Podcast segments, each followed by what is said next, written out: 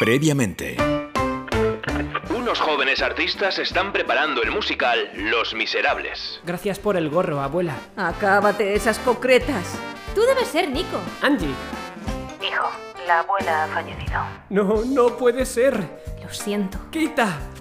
Dejo el musical. Piensa en tus compañeros y en tu profe, Don Simón Naval. Angie, tienes que convencerle, como sea. Ya no me coge las llamadas. Lo va a coger, hija. Ya verás. ¿Quién podrá cantar en ese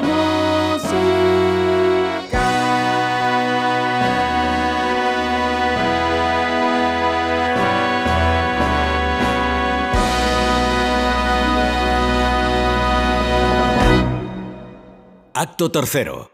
La última oportunidad.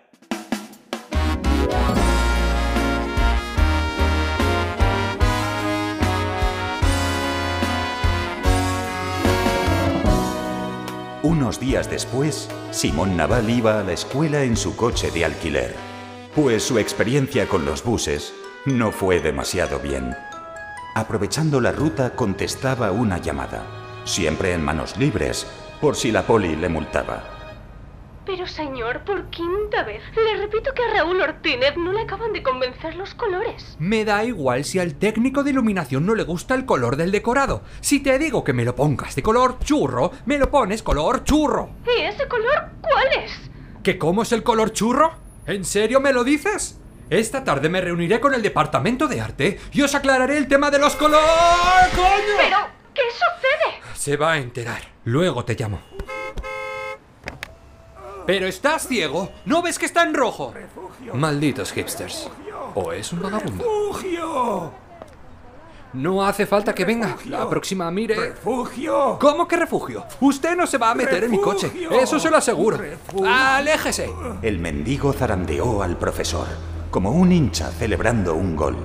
Y mientras Simón estaba descolocado, no se percató de que éste en la ventana, como un mago le había colado una tarjeta misteriosa en la americana. Pero suélteme ya, hombre. Tome una moneda y lárguese.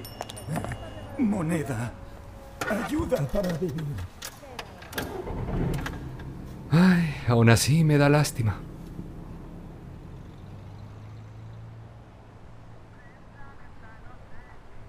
Na, na, na, na, na, na, na. O me echas un pulso. Na, na, na, na, na, na, na, na. ¿Qué narices? Hola, Angie. Carmen, ¿qué haces aquí a estas horas? Pues, ¿qué voy a hacer? Ir a ensayar como todo el mundo. Si no recuerdo mal, a primera hora era solo para los protas, o sea, Nico y yo. ¿Y dónde está? Ni idea. Y cuando le cuente a Simón que no viene, yo que tú no estaría muy cerca, por si acaso. Alegra esa cara, tía. Piensa en algo positivo. No seas como un amigo mío, Yonki, que es muy pesimista. El tío siempre ve la jeringuilla medio vacía. La jeringuilla. Anda que... Bueno, entonces, ¿nos vemos después de tu ensayo? Hecho. Entro ya, que don Simón me estará esperando. Yo estaré por aquí cerca. Si terminas pronto, me buscas. Suerte. Angie fue a clase de prisa donde estaba Simón Naval, quien esperaba con una sonrisa a los dos protas del musical. Pero como no llegaban puntuales, se puso a divagar. Ahora que lo pienso, si la raja del culo fuera horizontal, daríamos palmas al subir las escaleras. ¡Adelante! Disculpa, Simón. Me he entretenido afuera. No pasa nada. Estos ratos vacíos me gustan para pensar en mis cosas. Además, eres la primera en llegar. Sí, la primera y la última. ¿Cómo? Pues que ayer no pude contactar con Nico. Mierda. ¿Y qué hacemos? ¿Qué hacemos? No me creo que no hayas buscado aún un sustituto. O haz tú mismo de Jean Valjean. Eso es la peor idea que has tenido nunca, Angie. Conozco desde hace años a Nico. Bueno, pero simplemente imagínatelo por un momento. Mm, en ese caso, música maestro. ¿Quién reemplazará a Nico? Pobrecico, está mal. Tú no eres culpable. ¿Quién hará de héroe los miserables al final. Si pudiera elegir, yo escogería a George Clooney o a Brad Pitt. Pues sabes que soñar es gratis. Menos mal. Fuera por mí, ficharía a Hugh Jackman o a Keanu Reeves, pero con este presupuesto es un gran contratiempo pensar en alguien nuevo. Podría pedir a Leonardo DiCaprio y a Will Smith, pero si Nico es un talento, ya se me acaba el tiempo y ni una pela tengo. ¿Y qué más da? Solo nos queda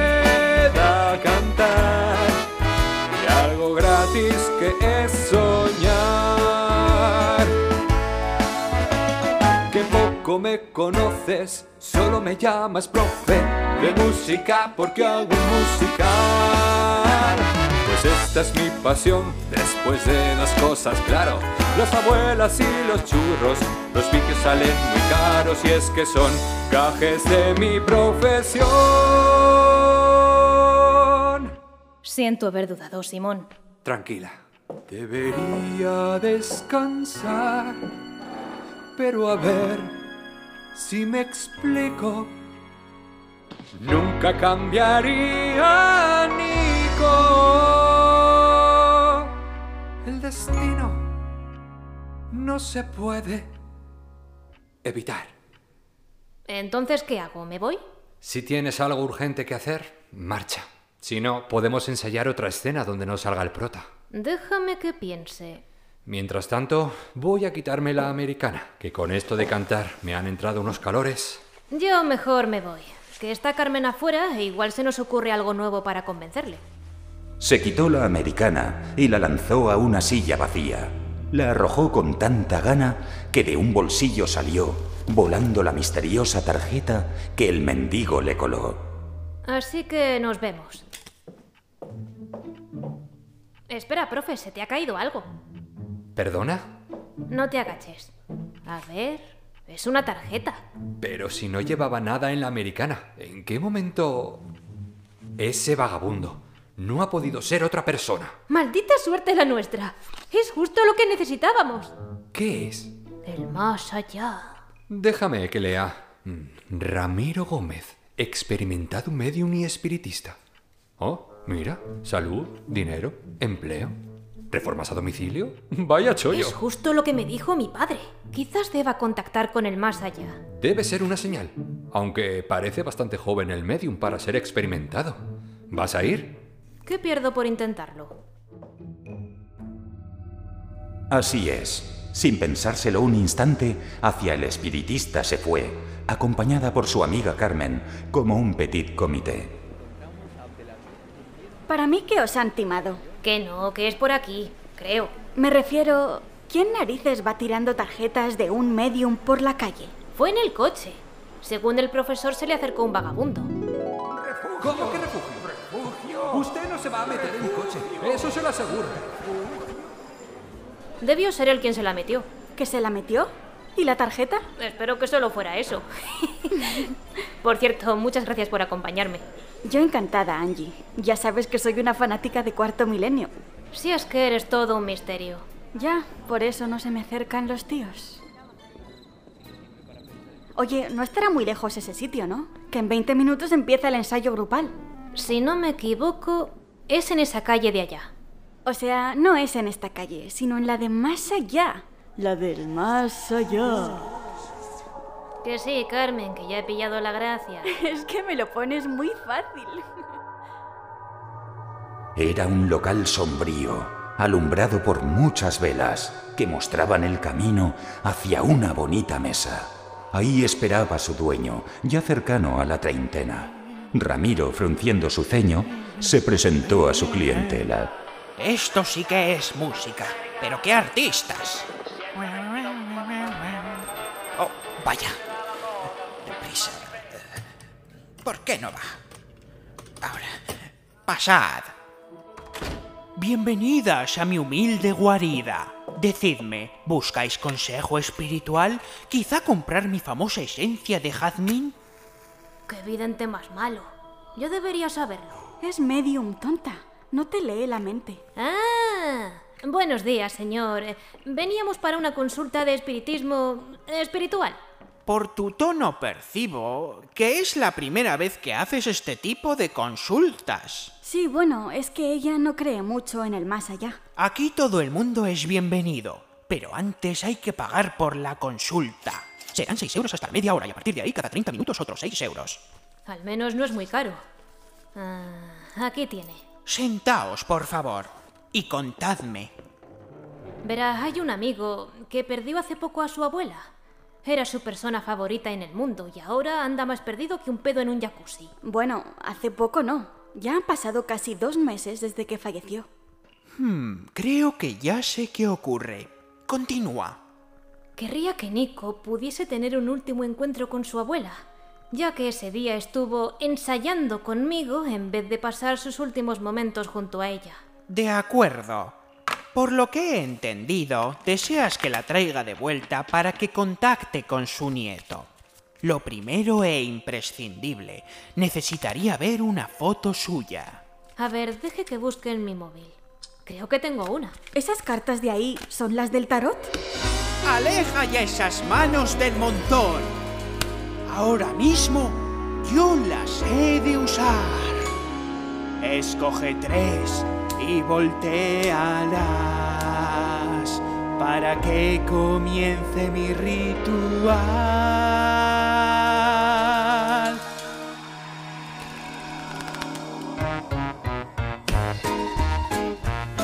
A ver, siete, siete, siete. ¿Qué quiere decir? ¿Eso es bueno? Hmm, siete, siete, siete. Y tanto promete. Tengo que ir al casino antes de que cierre. ¿Y qué hay de la abuela? ¿Podrás contactar con ella? Debo coger fuerzas y no cansarme demasiado. Si al más allá yo quiero ir y no quedarme ahí encerrado, haré lo que pueda. Hay que tener cuidado. Traer a alguien de vuelta puede ser muy complicado. ¿Más complicado que conjugar el verbo abolir? No creo que yo abu, abuelo, abo. ¡Qué difícil! Vale, ya comprendo. Entonces, ahora sí. No es más complicado que usar el verbo abolir. Entonces prométame que lo conseguirá. Es muy importante para mí. ¿Acaso es que me tomas por un mero aprendiz? Deja el nerviosismo y no me interrumpas. ¿Tienes ya la foto de esa mujer que buscas? Aquí tiene. Qué suerte no haberla borrado. ¿Por qué guardas una foto de su abuela? Y ahora, marchaos para que pueda empezar. Vámonos, Carmen. Está bien. ¿No puedo ver cómo lo haces? Muy a tu pesar, abandona este lugar, pues de lo contrario mucho más dinero me tendrás que pagar. Si esto funciona, hoy le visitará en el crepúsculo bajo la luna su querida abuela del más.